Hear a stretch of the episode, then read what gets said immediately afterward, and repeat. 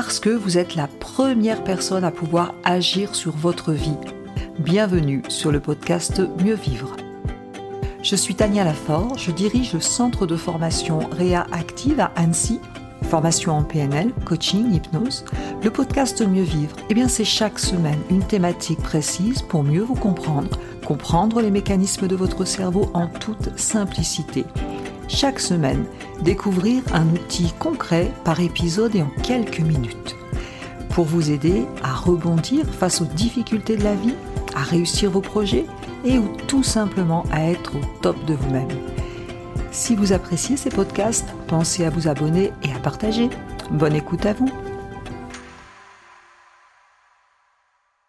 Nous avons déjà évoqué ensemble la PNL et donc j'aimerais dans ce podcast vous parler un peu plus précisément de la PNL et notamment de ses présupposés. Les présupposés qui sont finalement une façon de regarder la vie. Avant de commencer, un petit rappel sur la PNL qui est donc la programmation neurolinguistique qui a été mis au point dans les années 70 par deux personnes.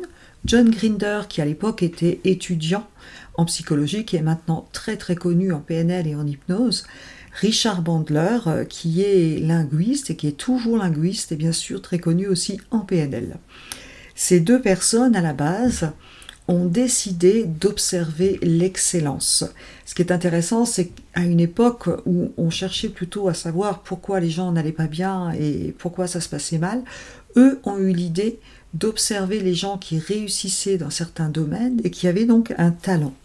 Leur idée de base, c'était de dire si je modélise, si je comprends leur mode de fonctionnement, eh bien peut-être je peux reproduire leur savoir-faire euh, d'une autre manière. Et je vous rappelle que Bandler et Grinder ont d'abord observé des gens de talent, et d'abord des thérapeutes comme Milton Erickson, l'hypnose ericksonienne, Virginia Satir, les thérapies familiales, Eric Berne avec l'analyse transactionnelle, euh, Fritz Perls avec la Gestalt et bien d'autres. Et donc, euh, ce qui est intéressant, c'est que la PNL nous donne eh des outils de développement personnel très intéressants pour la connaissance de soi, des outils pour mieux communiquer, pour mieux gérer nos émotions, pour avoir des stratégies de réussite, et aussi pour les accompagnants, que ce soit des coachs ou des thérapeutes.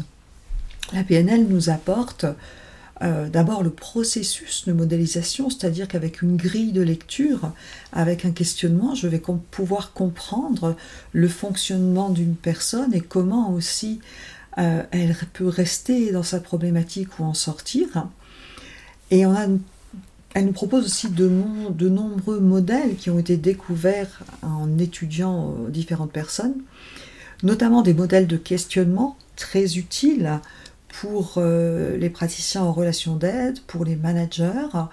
Donc des modèles de questionnement qui vont permettre euh, de bien décoder les choses et de motiver. Euh, des modèles issus des niveaux logiques que vous découvrirez dans la playlist de la PNL. Et puis aussi des modèles issus de la modélisation de l'expérience de thérapeutes, de managers, d'artistes, d'étudiants, de gens qui réussissent pour eh bien, acquérir plus facilement finalement leur talent. Et des protocoles modélisés chez des grands thérapeutes comme Milton Erickson ou l'hypnose ericksonienne. Et la PNL, c'est aussi une façon de regarder le monde. C'est-à-dire que Grinder et Bandler, en étudiant tout ceci, ont mis en place euh, des principes sur lesquels on va se baser pour regarder le monde. Et c'est ce que je vous propose de découvrir dans euh, les présupposés de la PNL que nous allons visiter un à un dans euh, différents podcasts.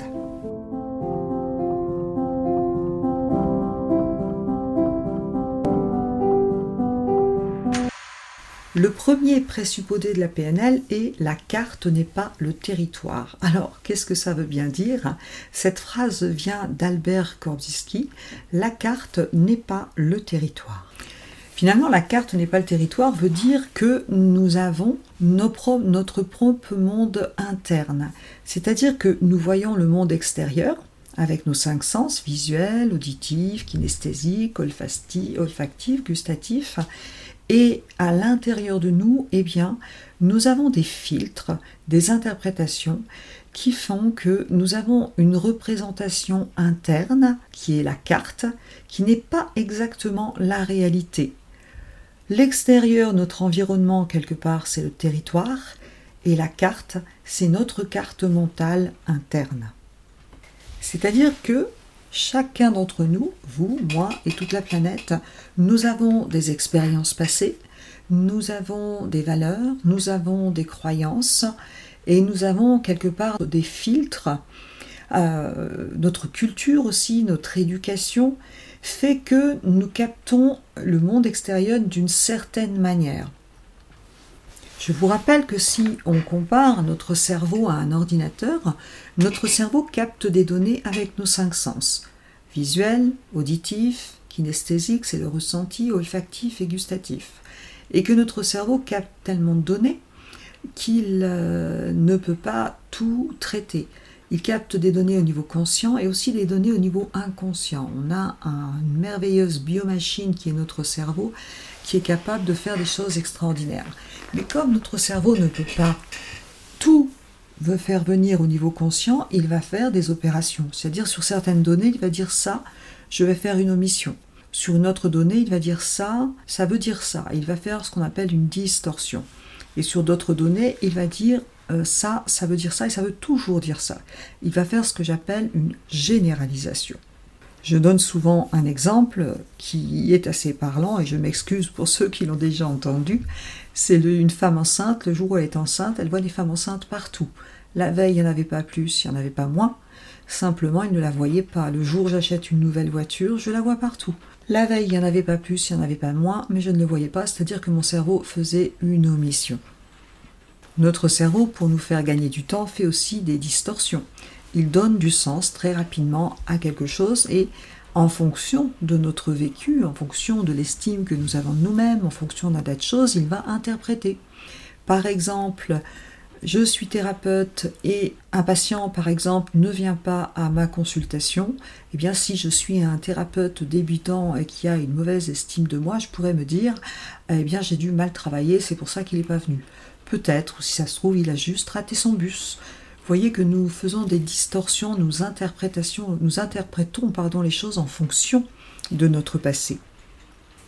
Troisième point, les généralisations.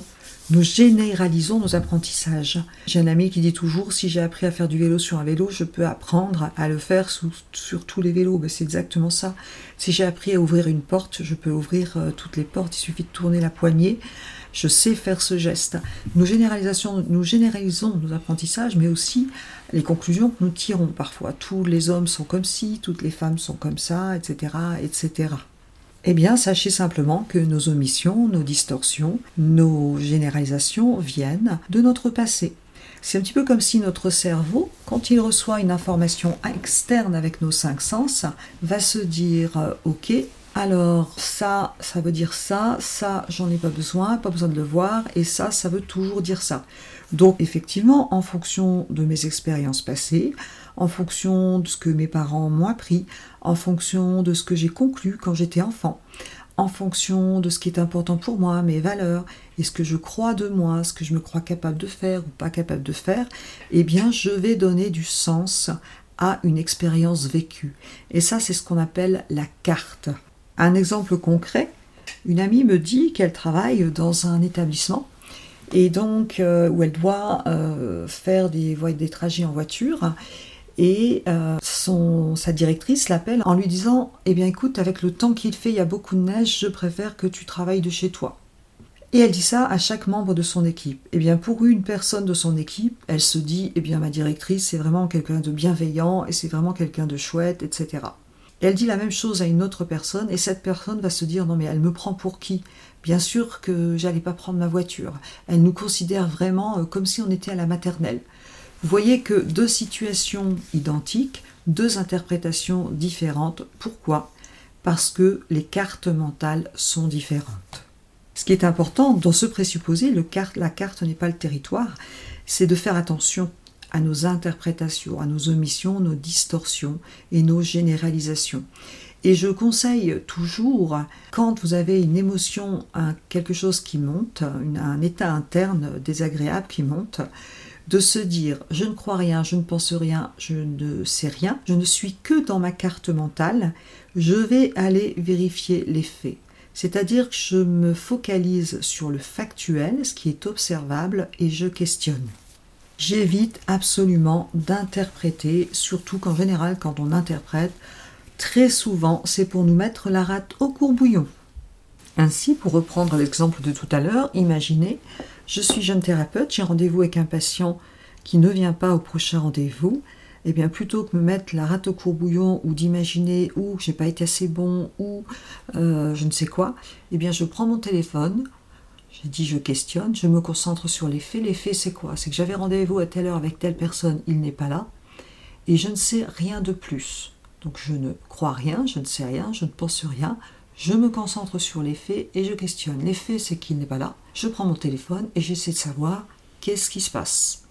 Et à ce moment-là, j'aurai une idée de la réalité.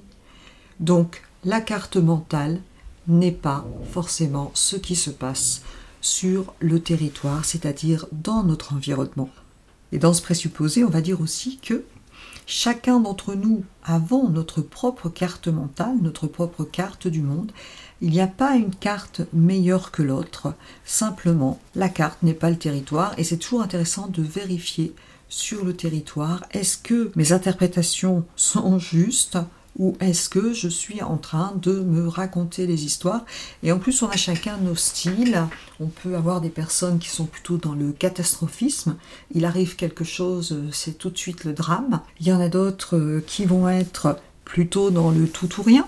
Euh, j'ai pas réussi euh, un contrôle, ça veut dire que ça y est, j'ai fini mon année, j'ai fichu mon année en l'air. Bref, nous avons chacun notre style de pensée. La carte n'est pas le territoire, c'est vraiment un présupposé qui est très important et que nous devons nous appliquer à nous-mêmes, que ce soit dans le monde professionnel ou dans notre vie personnelle. N'interprétez pas, questionnez pour connaître votre environnement et la réalité du territoire. Merci d'avoir écouté cet épisode. Vous retrouverez tous les liens dans le descriptif du podcast. Vous pouvez nous retrouver sur notre chaîne YouTube. Vous pouvez télécharger des ressources gratuites, e-books. Vous pouvez aller sur notre site internet. Et avant de partir, surtout, abonnez-vous au podcast si vous voulez recevoir les prochains épisodes et laissez des petites étoiles pour que ces astuces puissent servir à d'autres personnes.